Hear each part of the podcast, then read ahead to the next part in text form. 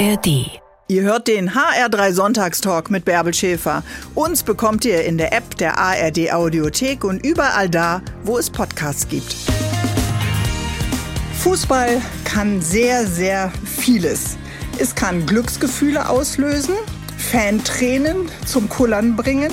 Man liegt sich mit wildfremden Menschen plötzlich in den Armen. Man entdeckt die Liebe vielleicht zu einem Verein. Und schon seit Jahren ist oft die Liebe zu einem ganz bestimmten Club in der Familie so ein bisschen äh, eingelagert. Es kann aber auch sein, dass Fußball einen autistischen Jungen und seinen Vater dazu führt, dass die beiden ihr Glück finden. Herzlich willkommen, die Wochenend-Rebellen Jason und Marco. Ihr seid heute meine Gäste an diesem Sonntagmorgen. Herzlich willkommen. Hallo, vielen Hallo. Dank, dass wir hier sein dürfen. Ja, gerne. Und ihr seid unterwegs mit der Deutschen Bahn. Das gehört ja zu den Wochenendrebellen dazu, die sich Stadion um Stadion angucken. Kurze, nach Tausenden, Abertausenden von Kilometern, kurzes Feedback zur Deutschen Bahn, lieber Marco. Ähm, also letztendlich sind es tatsächlich nicht tausende Kilometer, sondern ich bin ergänzend beruflich, glaube ich, habe ich letztes Jahr den millionsten Kilometer, glaube ich, gefahren. Und unterm Strich muss ich weiterhin sagen, bin ich sehr, sehr zufrieden, weil das mein Büro ist und ich mir immer vorstelle, was könnte ich jetzt parallel im Auto schaffen und das wäre wahrscheinlich sehr, sehr wenig. Okay, von Marco, daher, kein Bahnbashing. von daher, äh, es gibt nichts, was ihr an der Deutschen Bahn bemängeln doch, könnt. natürlich. Hallo, Doch, also ihr gibt- seid die Einzigen. Zu, zu bemängeln gäbe es genügend. Aber insgesamt, wenn ich es mit den Alternativen abwäge, äh, würde es mich trotzdem weiter dazu bringen, weiter Bahn zu fahren. Ja. Okay, ihr seid beide ja nicht ohne Grund unterwegs. Was ist denn der Anlass, dass ihr so viele Schienenkilometer runterreist, äh, lieber Jason? Oft ähm, sind es tatsächlich Reisen zu unseren ähm, Spielen, die wir besuchen und zu Fußballstadien. Jetzt in letzter Zeit natürlich auch öfter mal zu Medienterminen ähm, oder dass ich Papsi zur Arbeit begleite, so dass wir dort unterwegs arbeiten können. Aber zu Beginn waren es vor allem tatsächlich die Reisen zu den Spielen. Das heißt, ihr habt euch auf einen Weg gemacht. Ihr wolltet einen Verein finden, der dein Herz zum Schlagen bringt und der ganz, ganz viele Kriterien erfüllt. Alle Kriterien sogar, ja. Genau, es gibt keine Ausnahme Nein. von der Regel. Und diesen Verein, äh, das wollen wir jetzt am Anfang nicht schon gleich spoilern, ob ihr den mittlerweile gefunden habt, habt euch auf jeden Fall dazu geführt, dass Vater und Sohn sich auf diese Reise gemacht haben. Innerhalb Deutschlands, aber die Grenzen und der Tellerrand wird ja manchmal ein bisschen gesprengt, auch innerhalb Europas schon. Ja, definitiv. Als, also als wir praktisch herausgefunden haben oder als uns klar wurde, dass wir innerhalb Deutschland vielleicht gar nicht fündig werden, zumindest nicht in den oberen Ligen, haben wir uns auch ein bisschen nach Europa ähm, ausgedehnt. Und da ist es dann besonders so, dass man auch die Deutsche Bahn noch mal mehr zu schätzen lernt, wenn man dann in Osteuropa mit dem Zug unterwegs ist. Das Ganze hat ja angefangen eigentlich in der Schule, die Suche nach dem Verein, als du ein bisschen äh, gemobbt wurdest und nicht wusstest genau, welchen Verein, was ist eigentlich dein Lieblingsverein? So eine ganz gängige Frage unter Schülern, oder? So ist es im Film. Ähm, in der Realität war es ein bisschen anders. Ich hatte nämlich gar nicht so den Kontakt zu meinen MitschülerInnen und dementsprechend hatten die auch eigentlich nichts mit dem Beginn der Suche zu tun. Das war eigentlich mein Opa in der Realität. Gespielt im Film Wochenendrebellen von dem wunderbaren Joachim Krohl. Genau. Es war so, dass ähm, mein, also das Papsi meinem Opa ein ähm, Fußballspiel zum Geburtstag geschenkt hat und ich wollte unbedingt mitkommen. Ähm, und ich war total begeistert, dass ich dann da war und war überwältigt von den Fans und ähm, ihren Farben und Gesängen und Flaggen. Und dann hat mein Opa mir erklärt, wie man eigentlich Fan von einem Verein wird. Nämlich, Was war denn seine Erklärung? ja, ich war etwas entsetzt von der Erklärung, weil er meinte, ähm, das ist Zufall. Also der Verein liegt entweder in der Familie oder man ist Fan vom Verein der Eltern oder von der Stadt, wo man geboren ist. Und ich war total entsetzt, dass eine so wichtige Entscheidung dem Zufall überlassen wird. Also das konntest du so nicht äh, akzeptieren. Nee. Und ist es denn für dich auch eine wichtige Entscheidung gewesen, tatsächlich zu sagen, das ist mein Lieblingsverein?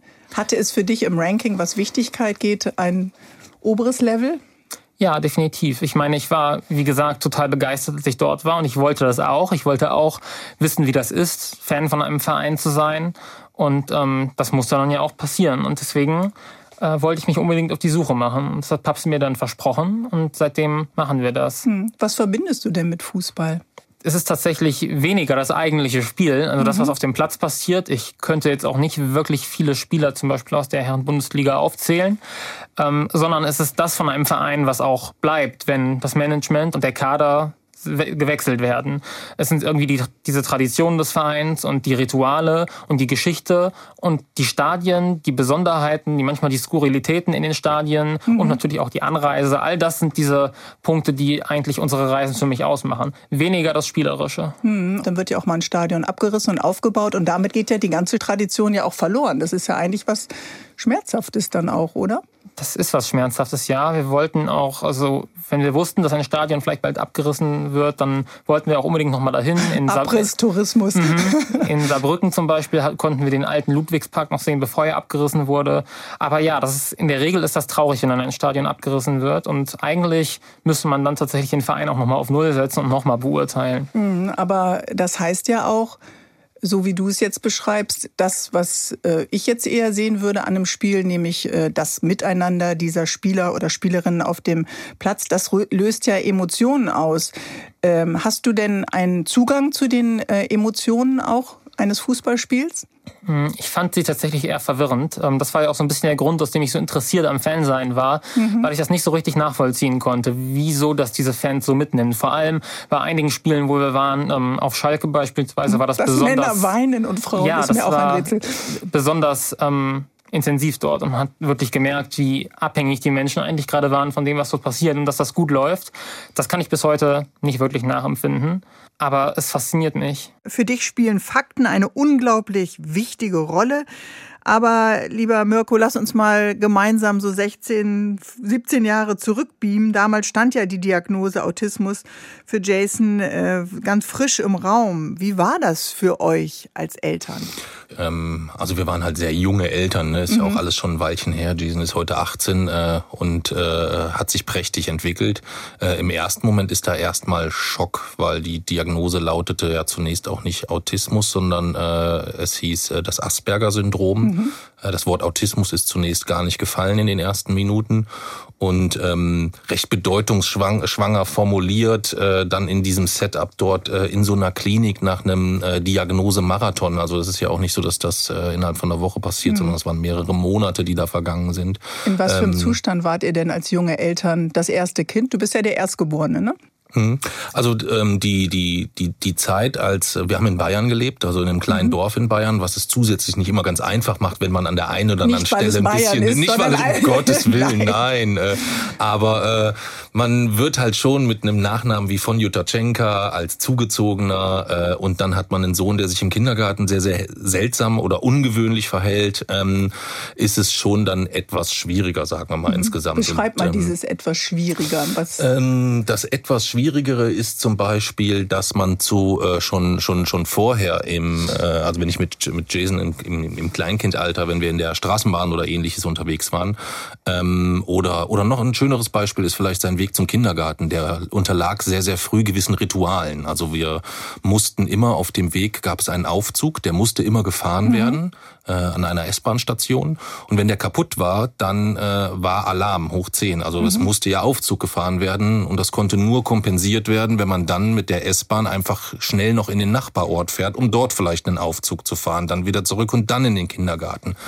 Und ich habe nie verstanden, wie wichtig diese Rituale sind auf dem Weg in den Kindergarten und habe dann, wenn es mal eilig war, auch gesagt, nee, heute können wir keinen Aufzug fahren. Und erst als die Erzieherinnen uns dann zurückgespielt haben, gesagt, also was auch immer los war, heute war Jason zu nichts zu gebrauchen. Er war den ganzen Tag sehr aufgewühlt, sehr mhm. aufgeregt und hat immer gesagt, na, mit dem Aufzug, bis wir verstanden haben, wie wichtig diese Routinen sind. Und daraufhin sind wir ja quasi zur Diagnosestelle dann äh, insgesamt gekommen. Mhm. Und das war dann schon trotzdem erstmal ein, ein, ein Schock, weil wir erfahren haben, okay, es ist erstmal etwas, was so in der Form nicht heilbar ist. Und nicht heilbar geht ja eigentlich mhm. immer erstmal einher mit, oh Gott, das muss was wirklich sehr, sehr Schlimmes sein. Mhm. Das hat dann ein bisschen gedauert zu verstehen, dass ähm, Autismus nicht zwingend was total Schlimmes mhm. sein muss insgesamt. Das Asperger-Syndrom, was ist das genau, Mirko? Oder willst du es erklären, Jason? Ich kann das gerne erklären, ja. Also mhm. Asperger-Syndrom war die Diagnose, die ich damals bekommen habe. Mhm. Das galt als eine Form von Autismus. Autismus ist eine Neurodiversität, ähm, sprich eine andere Verschaltung des Gehirns, die zu einer anderen Wahrnehmung führt. Und ähm, diese andere Wahrnehmung kann mit Behinderungen einhergehen. Deswegen mhm. ist Autismus auch eine Behinderung. Also du würdest es auch Behinderung nennen, weil in der Vorbereitung für dieses Gespräch hatten wir innerhalb der Redaktion eine Diskussion. Nennt man es eine Behinderung, ja oder nein? Was würdest du sagen, Jason? Ja, man nennt es eine Behinderung, weil es eben behindernde Aspekte hat und weil es wichtig ist, die so zu benennen, damit AutistInnen die Hilfe, die ihnen ja als Menschenrecht zusteht, auch in Anspruch nehmen können. Mhm. Ein Nachteilsausgleich in der Schule beispielsweise. Deswegen ist es meiner Meinung nach wichtig, es als Behinderung zu benennen, aber nicht nur als Behinderung, sondern es hat eben auch Behilflichkeiten. Mhm. Und was würdest du sagen, äh, sind diese Behinderungen im, im Alltag? Was nimmst du anders wahr als ich vielleicht oder der Papa? Wir wussten zum Beispiel gar nicht, ob wir es heute überhaupt hierher schaffen, weil es im Zug viel zu voll war und weil es durchaus die Option gab, dass ich dort nicht reingehen kann, weil man mhm. berührt wird von allen Seiten, es plötzliche Berührungen geben kann, plötzliche Änderungen der Lautstärke, all das ist extrem belastend und kostet sehr viel Kraft, ähm, sodass die Kraftreserven dann auch mal am Anfang des Tages leer sein können. Oder das Erkennen von Ironie beispielsweise ist mhm. eine Schwierigkeit im Umgang mit anderen Menschen. Große Probleme, wenn Menschen ähm, unehrlich sind oder sich nicht eindeutig ausdrücken und auch Schwierigkeiten tatsächlich, sich in die ähm, Position von anderen Menschen hineinzudenken mhm. und ihre Motivation zu erkennen.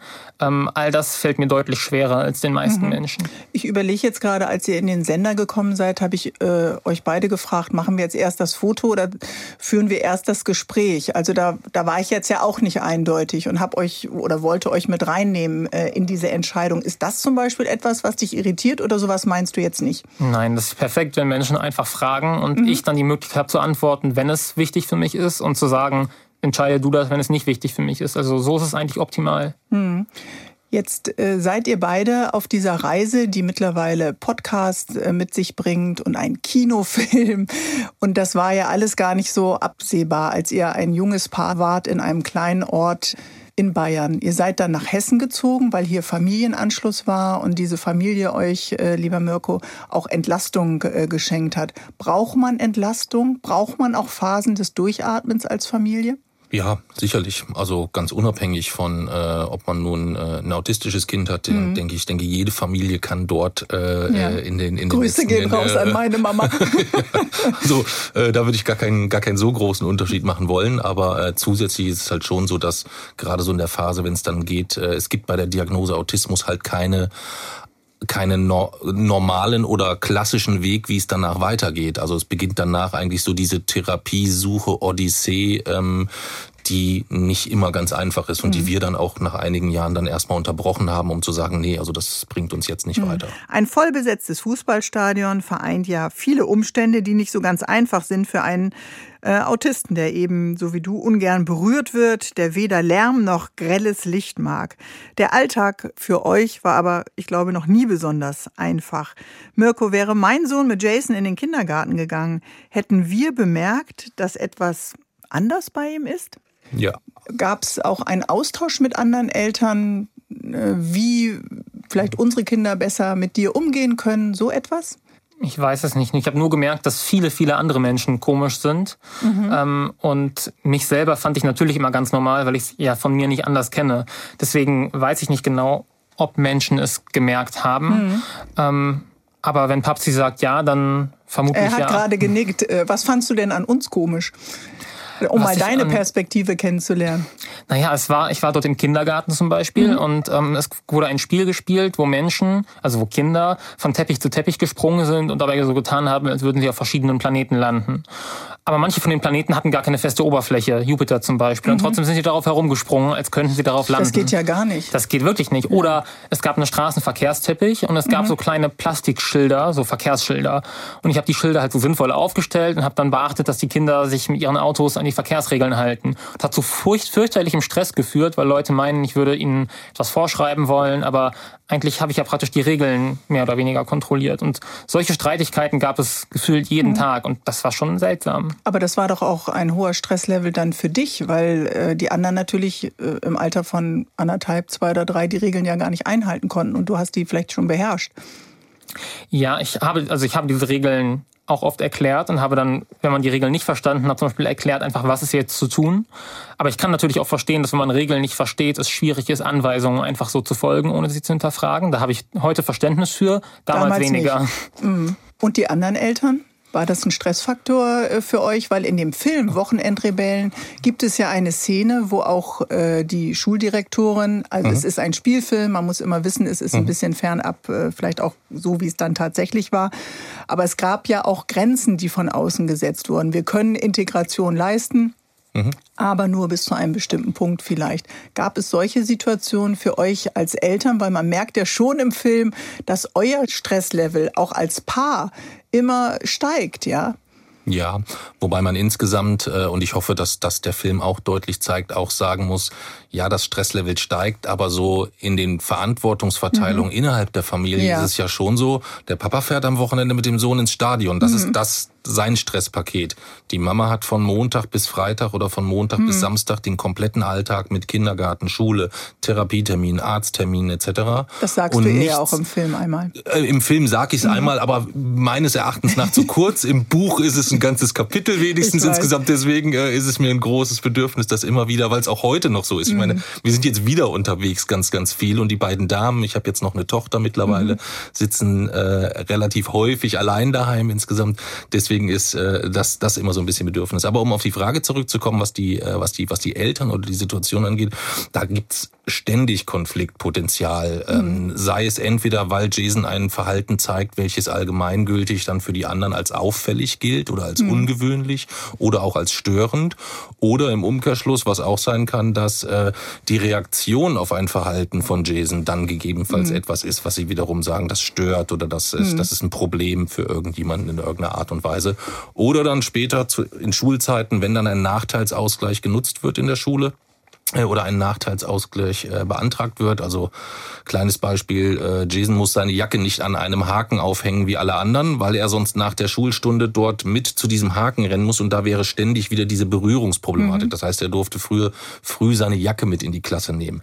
Das hat ausgereicht dann wieder für Diskussionen, warum darf der Junge das und der, warum darf mein Sohn das nicht, etc. Also das ist schon anstrengend oder mühselig dann teilweise insgesamt. Aber wir sind sehr optimistisch, dass gerade das vielleicht auch der Film leisten kann, so ein bisschen Verständnis dafür mhm. zu schaffen. Vor vielen Jahren, da warst du sechs Jahre alt, Jason, hat äh, dein Vater dir ein Versprechen gegeben. Er hilft dir, deinen Lieblingsfußballverein zu finden. Weil Jason als Autist aber ein Fan von Fakten ist, mussten die Fakten genau überprüft werden. Fakten, bestimmte Dinge, die du nicht magst, zum Beispiel berührt werden, Enge, hätte ein Thema sein können, warum es ihr heute nicht ins Studio schafft. Äh, das sind immer wieder Herausforderungen, auch in der Schule, in der Klasse, im Miteinander. Aber wie offen ist Gesellschaft, dieses große Wir, individuelle Wirs, aus welchen Gründen auch man sich anders verhält, mit aufzunehmen? Puh. Ich denke, da bräuchten wir eine separate Sendung für, um all Können das aufzuführen. Ja, also das äh, gerade so in der in, in der Entwicklung in den letzten Jahren würde ich ja schon sagen, äh, dass es dort genügend Beispiele zeigt, dass sich unsere Gesellschaft nicht grundsätzlich von Jahr zu Jahr solidarischer zeigt insgesamt. Mhm. Ich stelle aber fest, dass auch insbesondere, wenn man jetzt so im Fußballkontext vielleicht bleibt, mhm. wir waren in vielen Stadien, das hat sich nach einer Zeit, als wir zunächst anonymisiert geblockt haben, darüber dann auch rumgesprochen. Und da gab es dann schon wahnsinnig viele umgekehrte schöne Beispiele, äh, also Fans, die verstanden mhm. haben, dass Jason zum Beispiel ein Fable hat für Skurrilitäten im Stadion, so dass mhm. wir bei jedem Stadionbesuch, den wir dann angekündigt haben, wenn wir gesagt haben, wir kommen nach Stuttgart, dann stand dort äh, eine, eine Fantrupp bereit, der Jason alle Skurrilitäten im Stuttgarter Stadion mhm. gezeigt gezeigt hat oder so. Also auf diese Art und Größte Weise. Größte Skurrilität ähm, hier im Eintrachtstadion? Was man natürlich nicht Eintrachtstadion nennt, ich weiß. Da ist das ist wahrscheinlich Backpack. schon der Würfel insgesamt. Das ist jetzt nicht besonders skurril mhm. insgesamt. Es ist eher ähm, ähm, eine, äh, etwas, was nicht so häufig mhm. vorkommt. Aber das war mhm. äh, damals das, was Jason halt am meisten aufgefallen ist. Dieser mhm. spezielle Würfel so überm Spiel, überm, mhm. mit, mittig überm Spiel. Das aber es wird geschrien äh, beim Fußball. Du oh. klopfst mal jemanden auf die Schulter. Das sind ja alles Dinge, äh, die du eigentlich nicht magst. Das stelle ich mir enorm anstrengend vor. Ja, grundsätzlich. Ähm plötzliche Berührungen gab es im Stadion schon. Ich habe auch mal eine Bierdusche bekommen plötzlich, mhm. sehr überraschend. Und natürlich, dass die Lautstärke-Schwankungen sind extrem hoch. Ja, das ist unangenehm. Das ist auch im Stadion unangenehm, weil das ist ja nicht weniger geworden als mhm. außerhalb des Stadions. Aber ich nehme es in Kauf für die vielen positiven Dinge, die ich mhm. im Stadion erlebe. Das ist eine Abwägung. Mhm. Was ist denn für dich positiv? Naja, zum Beispiel eben diese Skurrilitäten in Stadien mhm. entdecken zu dürfen. Irgendwelche Anzeigetafeln, die manuell bedient werden oder einknickbare Flutlichtmasten wie in Babelsberg oder sich die Fanmengen praktisch anschauen und ähm, sehen, wie die Menschen reagieren auf das, was zum Beispiel auf dem Platz passiert. Ähm, ich möchte jedem Verein auch eine faire, gleichwertige Chance geben, sich zu präsentieren und ähm, Dafür müssen wir natürlich auch immer nah an die Fans. Anfang September hatte ich Alexandra Popp zu Gast, äh, die Kapitänin der deutschen mhm. Frauennationalmannschaft. Da hatten wir einen kleinen Wortbattle, da ging es um Grün-Weiß. Werder-Fan und Sie natürlich VfL Wolfsburg-Fan. Mhm. Hast du ein Argument für mich, warum Werder einfach cooler ist oder die, die coolere Skurrilität hat als Wolfsburg? Ja, habe ich. Ja? Ähm, Werder hat kein Maskottchen, kein Plüschmaskottchen. Oh, und Plüschmaskottchen sind furchtbar und ein sehr cooles Stadion, das noch den ich, ich glaube, es ist immer noch so, es heißt noch Weserstadion, ja. oder? Der Name ja. ist nicht verkauft. Nee, und Wohninvest heißt es nicht auch Wohninvest? Echt? Okay, müssen Für mich wir. ist das so klassisch tatsächlich, das ja. Weserstadion. Ja. Aber es könnte sein, dass das, das schon verkauft ist. Ja, Dann sein. bleibt noch das Maskottchen. Also kein Maskottchen. Das kein Maskottchen, ja, das ist ein Top-Argument. Ich werde ihr das hinterher nochmal mhm. äh, schicken. Was waren denn deine Kriterien, die Stadionregeln, die du ja aufgestellt hast, die man im Buch und im Film eben auch lesen kann, äh, damit es vielleicht eine Chance hat, dein Lieblingsverein werden zu können? Ähm, es darf kein Maskottchen geben. Mhm. Ähm, die SpielerInnen dürfen vor dem Spiel keinen Einspruchungskreis machen, wo sie sich berühren praktisch. Mhm. Es muss eine Stadionskurrilität geben irgendwie. Der Verein muss ökologisch verantwortlich sein. Also sie dürfen keine Einwegbecher rumfliegen oder so. Ähm, es muss eine politische stabile Fanszene natürlich auch geben. Keine Und Nazis? Keine Nazis ist so nicht die Regel, weil dann fallen wahrscheinlich alle Vereine flach, ja. sondern im Gegenteil, ähm, vor allem viele Menschen, die sich den Nazis in den Weg stellen, wenn es sie denn gibt in der Kurve. Und das ist leider fast überall der Fall. Hm. Ähm, das ist ein Kriterium und eine Anreise mit dem Zug, die möglich sein muss. Hast du eine Erklärung dafür, warum die äh, ihren Raum auch suchen in den Stadien, die rechte Szene? Ich glaube, das ist strategisch relativ nachvollziehbar. Das ist ja auch eine Form von Rekrutierung von Nachwuchs im Stadion. Es ist eine, man nimmt dieses Gemeinschaftsgefühl, was in den Kurven herrscht, dann mehr oder weniger mit. Äh, ich habe das tatsächlich auch schon erlebt. Also aus deren Perspektive ist es recht nachvollziehbar, beim Fußball ähm, zu versuchen, dort Fuß zu fassen. Mhm. Haben sich denn die Stadien, also aus der Konzertszene kenne ich das, schon geändert, was die Nachhaltigkeit angeht? Äh, was beobachtest du, Jason? Ja, einige tatsächlich. Ähm, es gibt ja Mainz 05 dort so ein bisschen als, den, mhm. als das große Vorbild, was dort oft sich zu äußert. Ähm, Werder Bremen ist tatsächlich auch relativ weit mit der äh, Solaranlage. ja, und auch ansonsten ähm, Einwegbecher gibt es eigentlich fast nirgendwo. Also das war am Anfang unserer Touren war das praktisch überall das K.O.-Kriterium. Heute eigentlich nur noch extrem selten. Es tut sich natürlich was. Wie überall zu langsam für meinen Geschmack, aber es passiert was. Mittlerweile ist dein Versprechen ja zwölf äh, Jahre ungefähr alt, mhm. zwölf, mhm. dreizehn Jahre alt. Und ich kann mir vorstellen, dass viele äh, uns jetzt zuhören und sagen, was ist denn jetzt sein Lieblingsverein? Wird er das nennen am Ende der Sendung? Wir können es jetzt noch nicht verraten, aber vielleicht gleich am Ende. Es gibt ein tolles Buch, es gibt auch Podcast von euch, es gibt den Film Die Wochenendrebellen. Hauptrolle spielt, du bist eigentlich äh, Florian David Fitz. Korrekt. Und äh, deine Rolle spielt? Cecilio Andresen. Und das muss man wirklich mal abfeiern. Also du bist ein toller junger Mann, aber der äh, junge Herr Andresen spielt das äh, fantastisch. Ob du damit genauso zufrieden bist, wie ich das jetzt als Außenstehende sage, das klären wir gleich. Warum geht ihr mit dem Thema äh, Lieblingsverein finden und Autismus an die Öffentlichkeit, Mirko?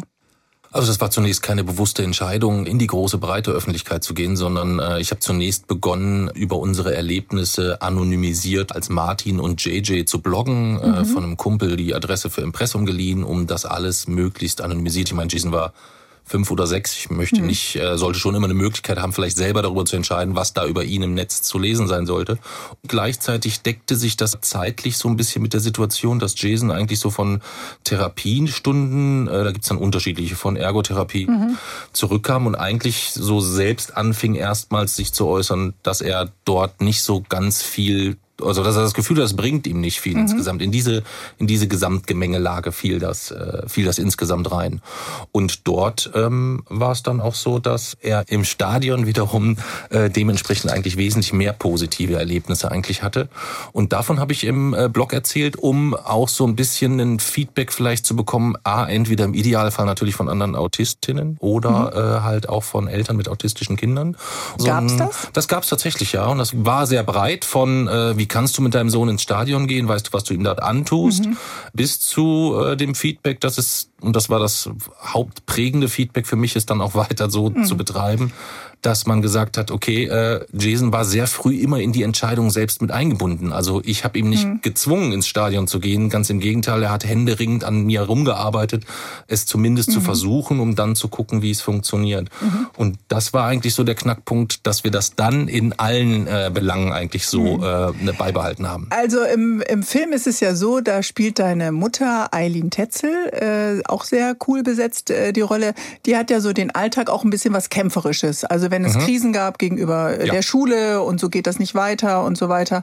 Sie war erschöpft, sie hatte auch den Alltag, aber sie hatte mhm. einen sehr behüteten, ja. kämpferischen Blick immer auf dich, Jason. Und du warst ja so ein bisschen, okay, die Woche unterwegs, mhm. äh, beruflich einfach viel in Bayern, ihr wohntet mhm. dann in, in Hessen und okay, ich mach mal, wir fahren los. Und man hat so das Gefühl, du bist selbst so ein bisschen überrascht worden von dem, wo es überall auch Grenzen geben kann. Also ein Schreianfall im Zug oder mhm. äh, das Ab abgetastet werden, wenn man ins Stadion äh, reinkommt oder berührt werden.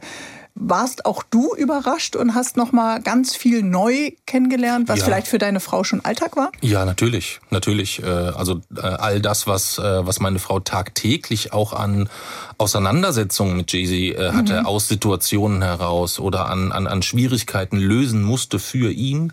Das sind all die Dinge, die ich dann quasi erst neu auf dem Weg zum Fußball quasi irgendwo erst erfahren habe, in ganz, ganz vielen mhm. Belangen. Und wo bist und, du mal an deine Grenze gestoßen? Also du hast ja erst immer so ein Augenzwinkern, du bist der lockere Typ mit Pulli und äh, Parker, aber du kommst ja auch an deine Grenzen. Ich komme, also die, die ersten 15 Ausflüge sind wir stündlich an unsere Grenzen gekommen weil halt äh, kontinuierlich irgendetwas passiert ist. Also Kleinigkeiten. Aber die Bordbistro-Szene, die im Film vorkommt, ist vielleicht das beste Beispiel, weil die eins zu eins übernommen worden ist tatsächlich. Also bezogen eigentlich eher auf die Regel, dass sich äh, Essensbestandteile nicht berühren dürfen. Ähm, genau, und die Nudeln sich dann, und Soße. Nudeln und Soße in dem Fall. Ähm, und die haben sich dann berührt und dann eskaliert halt so eine Situation mhm. schon mal. Und die eskaliert dann in einer Größenordnung, mit der ich nicht mit, mit der ich erst lernen musste, umzugehen. Mhm. Auch mit dem Feedback vom Drumherum, welches dann halt nicht irgendwie über eine Lehrerin bei dir landet, dass dein Sohn sich manchmal seltsam verhält, sondern wirklich direkt im Bordbistro dir jemand ins Gesicht sagt. Also Sie müssen jetzt das mit Ihrem Sohn machen oder was haben Sie denn mit Ihrem Sohn gemacht? Mhm. Oder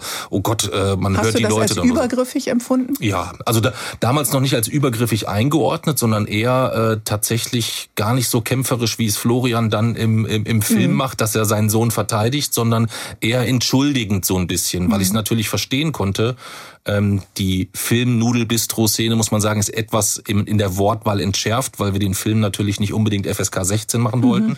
Aber ähm, Jason hatte schon eine Wortwahl im Alter von sechs, sieben oder so, die, wo ich nachvollziehen kann, äh. wo ich vielleicht sogar selbst im Bordbistro mal gesessen hätte und den Kopf geschüttelt hätte und gesagt hätte, was ist das für ein ungezogener äh. Junge? Das war ein Lernprozess für mich, ja. Hat der Papa sich verändert, Jason, auf dieser Tour, die jetzt schon so einige Jahre anhält? Ja, definitiv. Er hat sich verändert.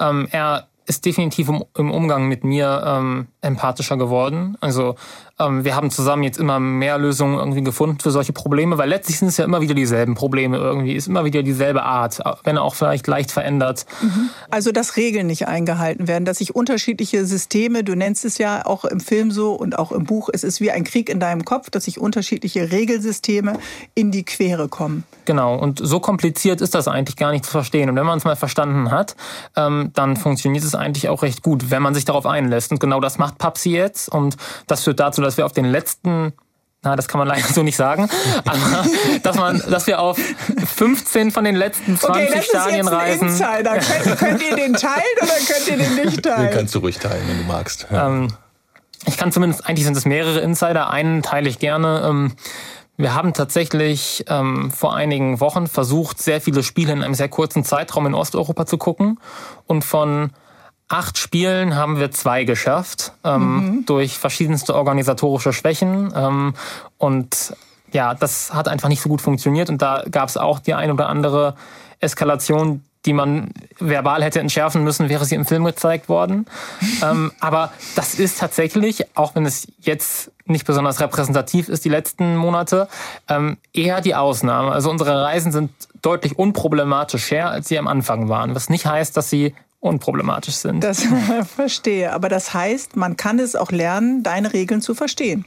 Natürlich. Also ich glaube, meine Regeln sind einfacher zu verstehen als die Regeln der meisten anderen Menschen. Wie hast du die Schulzeit erlebt? Die Schulzeit war alles in allem in Ordnung. Ähm, es gab die Grundschulzeit, die war sehr schwierig, weil die Menschen in meiner Umgebung ähm, sehr wenig Empathie gezeigt haben.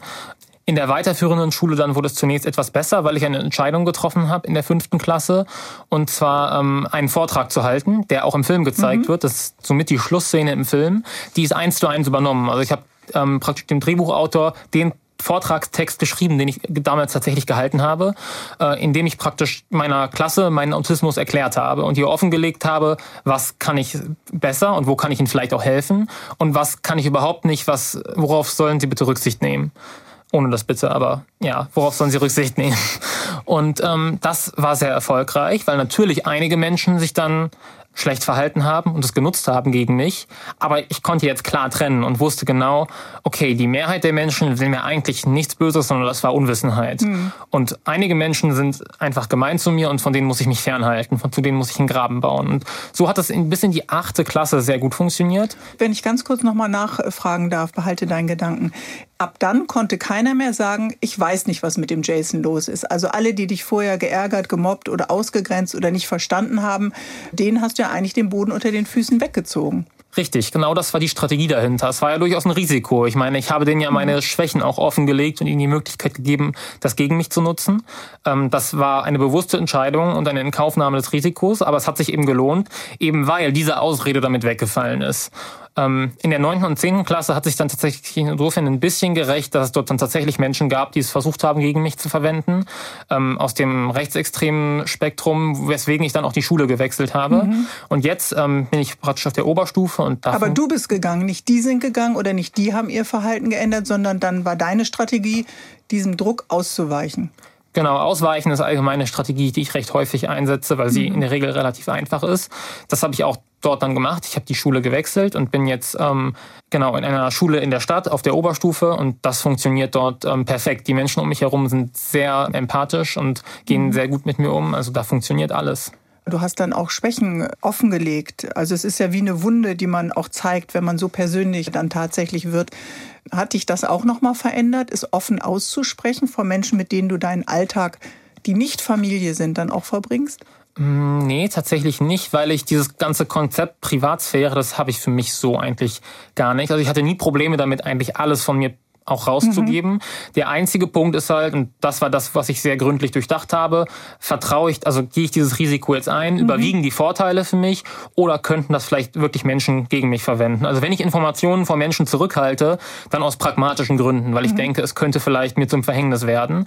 Aber ich habe mich dann dafür entschieden und das hat vielleicht ist so insofern tatsächlich ein bisschen verändert, dass sich das dann ja bewährt hat und ich habe gesehen, es funktioniert gut mhm. und das hat dann dazu geführt, dass ich auch allgemein, dann auch in der Öffentlichkeit und im Blog und als Wochenend Rebellen offensiver mit dem Thema umgegangen bin. Das hat dir also den Mut gegeben, damit offener umzugehen. Mhm, ja.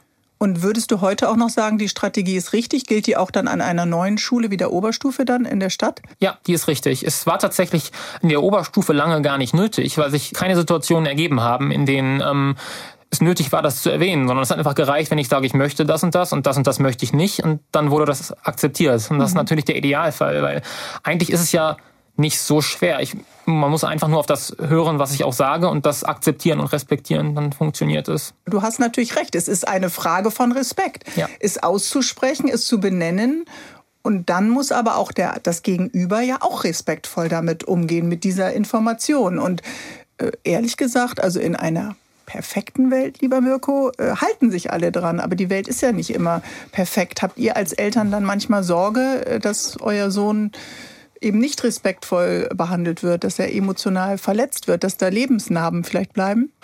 Ähm, ja, also ich glaube insgesamt ist Jason ähm, in seiner Entwicklung so selbstbewusst mittlerweile, mhm. dass mir das manchmal sogar fast zu selbstbewusst ist. Ja, also ähm, Menschen, die ihn noch nicht lange kennen und dann frisch kennenlernen, haben sehr sehr häufig den Eindruck, huiuiui, da sitzt aber jemand auf einem ganz schön hohen Ross insgesamt, mhm. weil er äh, aus einer aus einer gewissen Sicherheit auch heraus agiert. Das finden wir gut, das ist auch richtig, aber aus der Perspektive heraus können schon dann manchmal Schwierigkeiten entstehen. Narben so in der Form ähm, ist immer mal wieder ein Thema, weil Jason schon auch sehr verschlossen ist. Das heißt, äh, hauptsächlich wenn wir sehr schwerwiegende Vorfälle haben oder sehr schwerwiegende Probleme haben, dann ist das natürlich schon etwas, wo man wo Jason nicht automatisch kommt und sagt, du Papa, ich muss mal mit dir reden, da ist jetzt das und das passiert, sondern das ist ein Prozess, der sich dann auch mal über Tage mhm. oder Wochen, wir haben ja im Zug dann zum Glück immer viel Zeit, um auch sprechen zu können, ähm, um dem so ein bisschen auf den Grund gehen zu können. A, was ist passiert? B, wie geht's dir jetzt damit? Und C ist dann immer der Schritt, der dann kommen muss, was können wir tun, um es fürs nächste Mal besser zu lösen oder zu verhindern? Das sind eigentlich wie so kleine Prozesse, mhm. die bei uns immer wieder ablaufen. Aber das ist ja als äh, liebender Vater und als jemand, der möchte, dass es dem Sohn gut geht, ein natürliches Verhalten. Ja. Das bringt ja nicht jeder mit. Das bringt ja vielleicht nicht jeder Schulkollege, nicht jede Arbeitskollegin später dann auch mit. Das ist also richtig. du, man setzt ja etwas voraus, was wir als Eltern auch den Kindern mhm. immer geben. Das, das ist voll, vollkommen richtig. Aber ich glaube schon, dass man mit Jason, ähm, und das zeigen die letzten Jahre, dass man mit Jason ähm, fantastisch klarkommt, wenn man Grundlagen oder wirklich minimalste Grundlagen des Umgangs und des Respekts beherrscht, ist das ein fantastischer Gesprächspartner, mhm. mit dem man super auskommen kann. Ja, das stimmt. Das sollte aber auch für alle insgesamt miteinander gelten. Ich freue mich, dass die Wochenendrebellen hier im HR3 Sonntagstalk zu Gast sind. Jason und Mirko von Jutachenko haben wir Wochenendrebellen als Buch rausgebracht, aber jetzt gibt es zum Buch auch einen Film. Die Hauptrolle spielt Florian David Fitz. Florian David Fitz. Hat er auch das Drehbuch mitgeschrieben oder habt ihr das eigentlich geschrieben? Nee, das Drehbuch hat Richard Kropf geschrieben. Mhm. Äh, allerdings mit großartiger Unterstützung von Jason selbst an ganz, ganz vielen Stellen. Weil du dich an so viel erinnerst. Oder weil du äh, die Kontrolle nicht abgeben wolltest, lieber Jason? Also Richard habe ich tatsächlich nahezu alles abgegeben, weil ich ihm sehr mhm. vertraut habe. Ähm, sondern es war eigentlich umgekehrt. Richard hat mich auch um Hilfe gebeten an vielen mhm. Stellen. Meine Hilfe war auch sehr willkommen. Zum Beispiel ähm, bei bestimmten Passagen, die ich ihm eins zu eins überliefert habe, wie diesem Vortrag mhm. oder beim Wording. Wo du deinen Klassenkameraden erklärt hast, was eigentlich Autismus ist und wie du die Welt siehst. Genau. Ähm, oder beim Wording mit Autismus. Ähm, wie kann man dieses Thema erwähnen und wie auf keinen Fall. Ähm, mhm. Da war meine Hilfe immer sehr gefragt. Sag's uns nochmal für die, die wir den Film vielleicht noch nicht gesehen haben. Also ich habe ihn schon gesehen, mhm. aber viele andere ja nicht. Genau, also Asperger-Syndrom damals oder heute einfach Autismus-Spektrum ähm, als Behinderung, nicht als Krankheit. Es ist nicht heilbar, es verschwindet in den Stadien nicht plötzlich.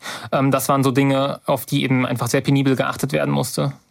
Und jetzt äh, sieht man ja in dem Film auch, dass du ein, und das ist ja oft bei Autisten so, eine Spezialbegabung hast, so kann man das, glaube ich, nennen, und ein äh, Individualinteresse, was enorm nicht nur in die Breite, sondern sehr, sehr in die Tiefe geht. Äh, das ist das Fach, unser Lieblingsfach, Mirko, ne? Ja. Physik, Chemie, Mathe, ja. das waren auch, glaube ich, genau wie bei mir. Ich kann das ausschließen, dass er das von mir hat. Ja.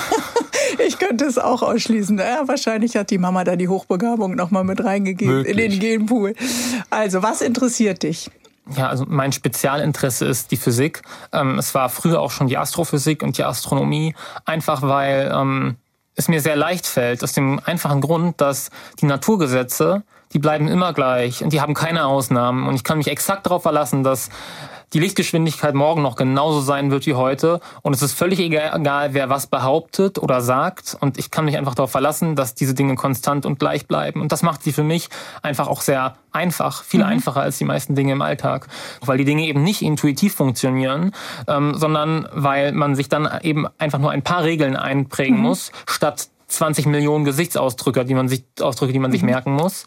Das macht einfach alles einfacher und es sorgt dafür, dass man sich um die wichtigen Dinge kümmern kann. Mhm. Für mich wären die vielen Gesichtsausdrücke wahrscheinlich einfacher als äh, für dich. Also für dich ist das natürlich auch ein großes äh, Talent, was in dir schlummert und dem du ja auch nachgehen kannst, weil der Papa irgendwann ja mal äh, eine Brücke geschlagen hat zu einem physikalischen Institut. Also du hast angefangen, mit anderen Jugendlichen zu forschen, dich mit physikalischen Themen, Chaostheorie, Astrophysik auch auseinanderzusetzen. Sehr, sehr früh. Machst du das noch? Ist das äh, nach wie vor etwas, was dich begeistert? Ja, das mache ich noch. Ähm, aktuell in sehr zurückgefahrenem Umfang, weil ich halt so viel zu tun habe mit den anderen Dingen, die für Wochenendrebellen anliegen. Verlasse nicht die Forschung. Nein, natürlich Jason. nicht, natürlich nicht. Ähm, aber ich bin auf jeden Fall noch dort und ähm, forsche weiter. Ja. Welches Thema? An welchem Thema bist du denn gerade dann? Versuch's mal so zu erklären, dass ich es auch verstehe. Und vor allen Dingen auch der Papa. Denk an unsere fünf. ich bin immer noch in der Chaostheorie. Mhm. Ähm, ich bin dort jetzt ähm, etwas weiter. Ich habe praktisch ein Modell entwickelt, ähm, wo ich auf das Prinzip eines Hologramms ähm, zurückgreife. Mhm. Ich stelle mir vor, das Verhalten von Systemen in unserem Kosmos, das ist sozusagen das, also ein Hologramm, weil es ja praktisch ähm, in drei oder in meinem Fall sogar in sechs Dimensionen mhm. stattfindet. Aber die Informationen dafür sind praktisch ähm, kodiert, also niedergeschrieben, auf einer Oberfläche. Die Oberfläche ist jetzt auch nicht zweidimensional, sondern 5, 3, 5,4 dimensional, sprich wir haben gebrochene Papa ist schon raus, Papa ist schon raus. Ich, ich höre dir noch zu, ja. rede ruhig weiter. Ich ähm, bin, aber du schaust von außen auf das Hologramm. Im wahren Leben sind wir doch Teil dieses Kosmos. Also du hast ja. ein System geschaffen, von dem du von außen drauf blicken kannst. Das ist notwendig in der Forschung. Wenn man Teil des Systems ist, das man erforscht, hat man immer ganz unangenehme Effekte. Ähm, deswegen, man muss von außen da drauf gucken. Aber ja, es geht letztlich darum, dass auch Systeme wie zum Beispiel unser Klima oder unser Sonnensystem sind chaotisch. Und wenn mhm. ich anhand dessen, auf was ich dort gucken kann im Labor, verstehe, wie so chaotische Systeme sich so verhalten, wie sie es tun, mhm. weil ich eben mir diese Oberflächen angucke, auf denen die Informationen gespeichert sind, dann kann ich das vielleicht irgendwann übertragen auf unser Klima oder auf okay. unser Sonnensystem. Und das ist dir besonders wichtig. Heißt das, ganz kurz zum Abschluss, dass auch chaotische Systeme Regeln haben, die dir wichtig sind? Ja, chaotische Systeme haben Regeln. Das beruhigt mich irgendwie. Dich auch, Mirko?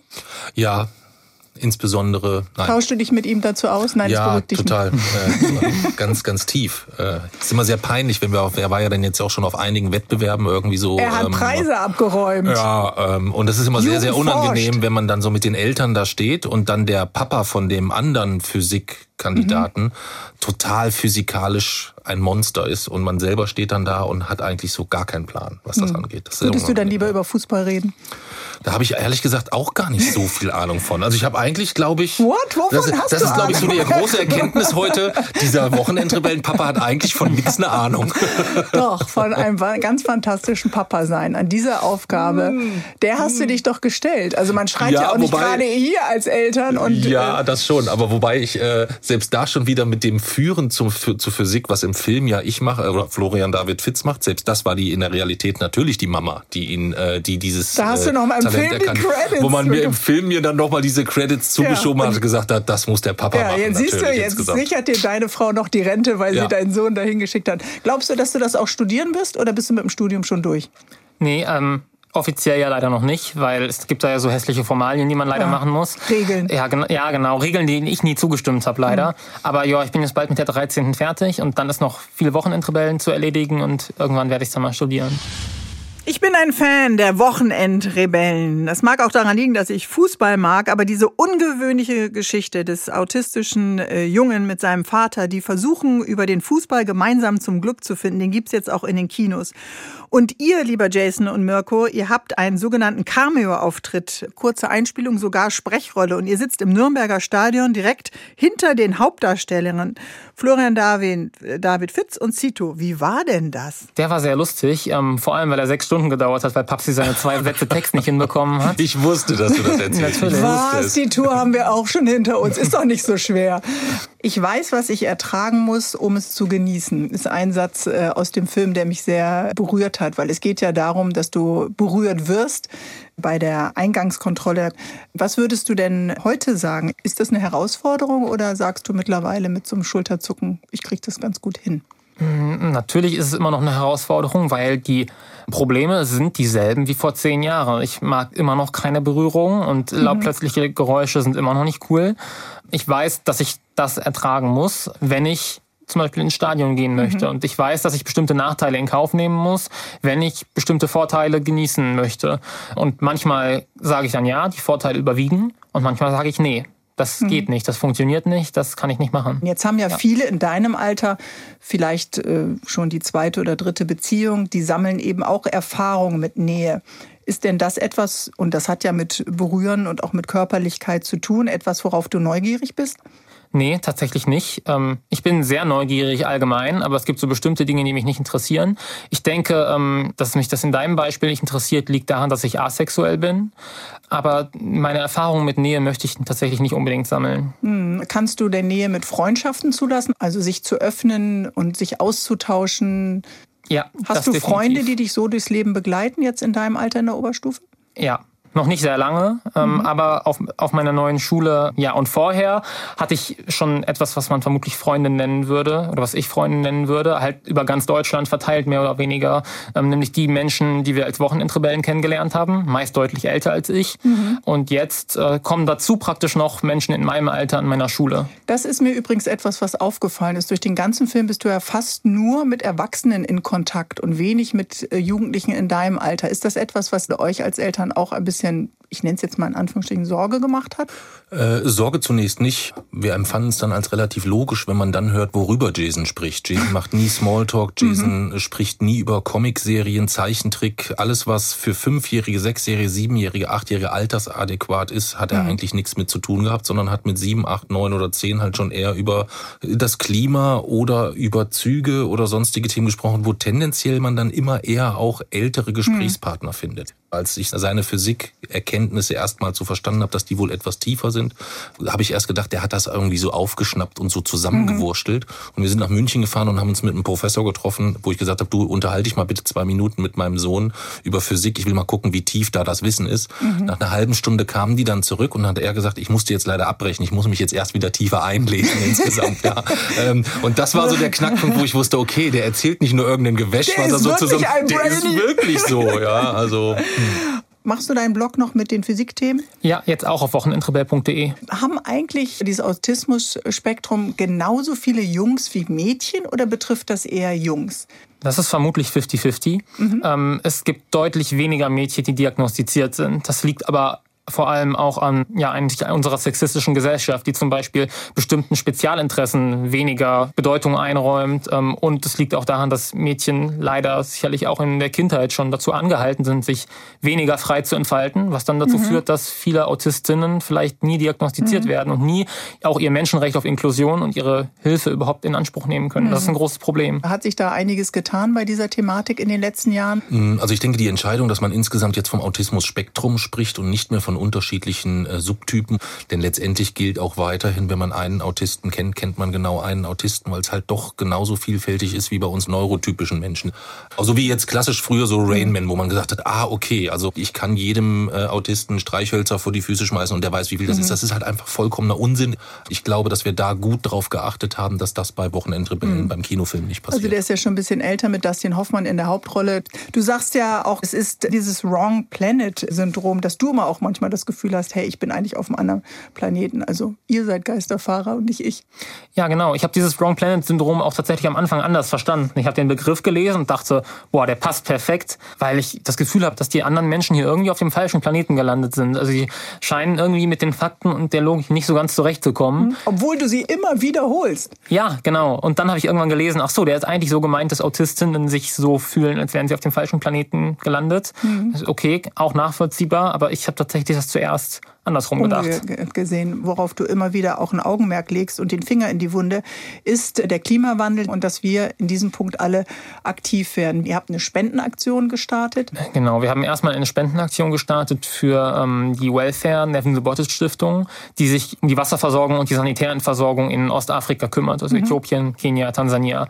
Also eine der Regionen, die am schwersten von der Klimakrise betroffen sind, wo es extreme Dürren und Überschwemmungen gibt und wo viele Menschen tatsächlich auch sterben durch ähm, mangelnden Zugang zu Wasser oder verunreinigtes Wasser. Und das verschärft sich durch die Klimakrise ähm, massiv. Es führt dazu, dass vor allem Mädchen auch nicht zur Schule gehen können, weil es dort keine sanitären Anlagen gibt. Es führt dazu, dass viele Kinder den ganzen Tag über Wasser holen müssen und über Kilometer durch die Wüste laufen müssen. Und nicht zur Schule müssen. gehen können deswegen. Und deswegen nicht zur Schule gehen können. Und deswegen wird sich das so auch nicht von alleine ändern, weil es ein Teufelskreis ist. Und ähm, da wollen wir dabei helfen, ihn zu durchbrechen. Und dann geht es natürlich noch um die Ursache, also unseren zu hohen Treibhausgasausstoß. Da gibt es in unserer Familie ein sehr strenges Regelwerk, welches die Reduktion Lass mich mal raten, von wem das kommt. ja, rate mal. Hm. Ich kann mir vorstellen, du hast es aufgestellt. Ich habe es nicht aufgestellt, aber ich habe es beantragt und das wurde mhm. dann mit einer einstimmigen Mehrheit tatsächlich angenommen zu Hause. Dieser Plan wird halt jetzt unter meiner Aufsicht vollendet aktuell.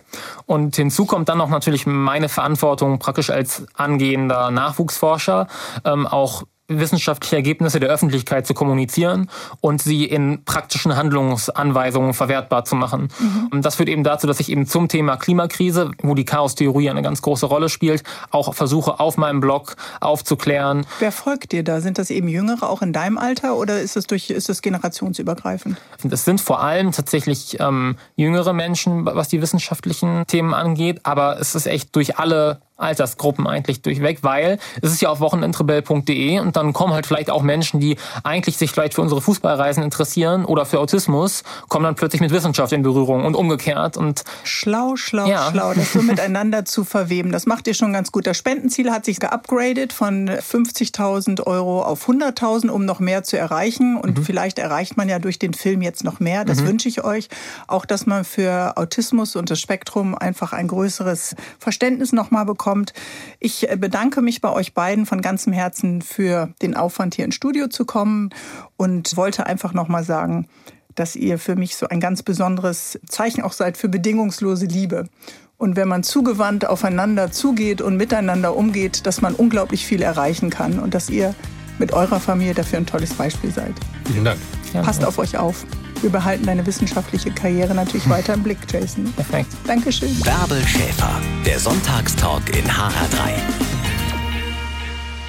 Wenn ihr mehr wissen wollt zum Thema Autismus, einfach in der ARD Audiothek die Suchfunktion nutzen. Ihr findet zum Beispiel in der Reihe Besser so vom WDR die Podcast-Folge über Autismus bei Frauen oder ein Podcast als Antwort auf die Frage, was brauchen Menschen mit Autismus aus der Reihe Gesundheitsgespräch von BR2.